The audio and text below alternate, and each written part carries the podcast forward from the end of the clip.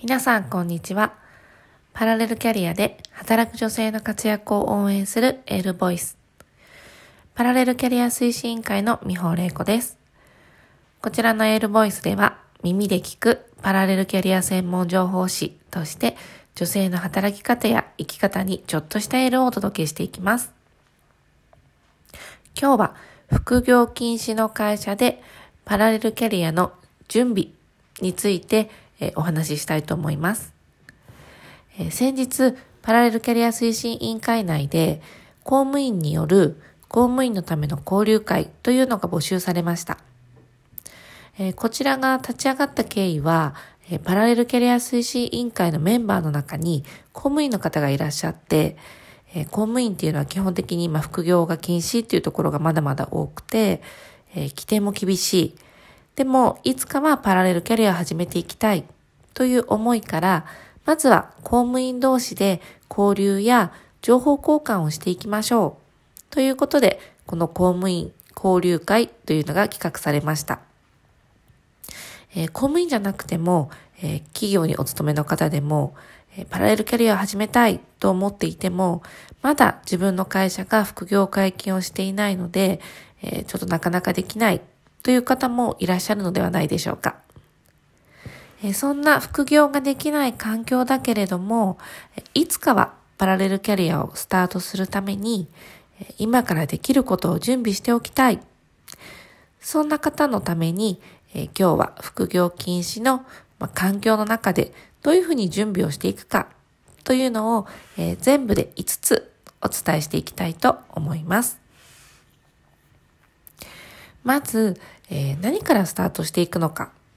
というところなんですけど、えー、私がずっと、えー、伝えている人と環境を変えてみる。まずここからスタートしていくんですが、じゃあどういうふうに人と環境を変えていくのかっていうちょっと具体的なお話をしていきたいと思います。まずは、えー、やりたいこと、好きなこと、えー、ワクワクすることがちょっとわからないという人がやっぱりすごく多いかなと思います。そういう時には、えー、いろんな情報をやっぱり集めるっていうことが大切なんですけれども、自分の会社に、えー、ロールモデルになりそうな人がいない場合が多いと思います。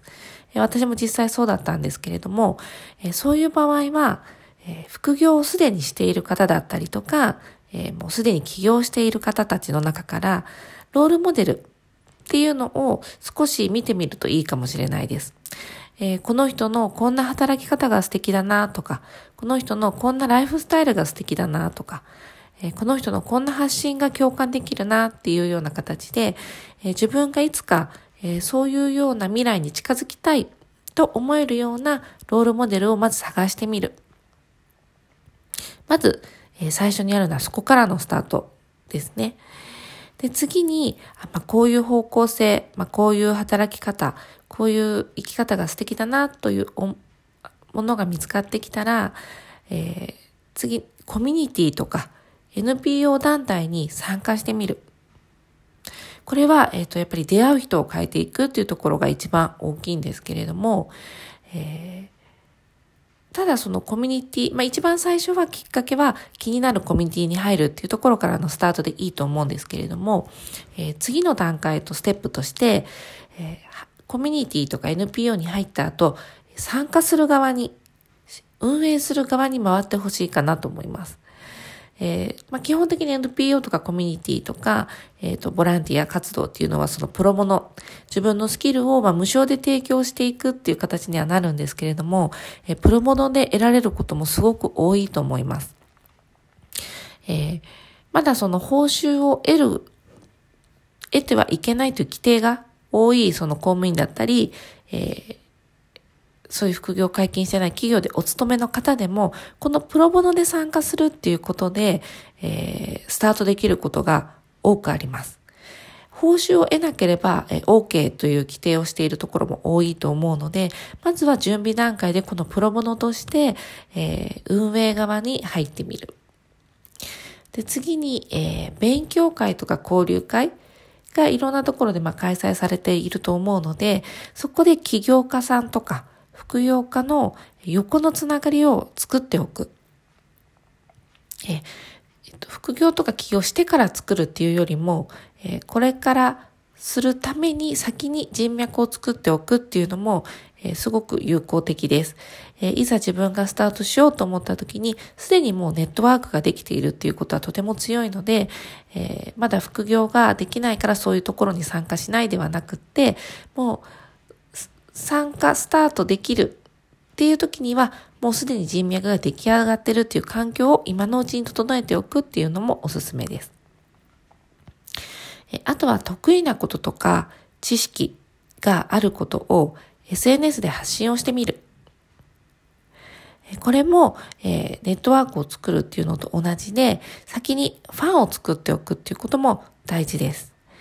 SNS 発信とかで、まあ、名前とかね、その顔出しができないっていう人もいるかもしれないんですけれども、まあ、ブログだったり、えー、Facebook ではお顔を出さずに発信することもできますし、ニックネームで、ブログだったりニックネームで発信することもできるので、えー、まず、自分がどういうことをやっていきたいのか、そういう思いからでもいいですし、えー、どういうことに興味があるのか、えー、今現在どういう思いで働いているのか、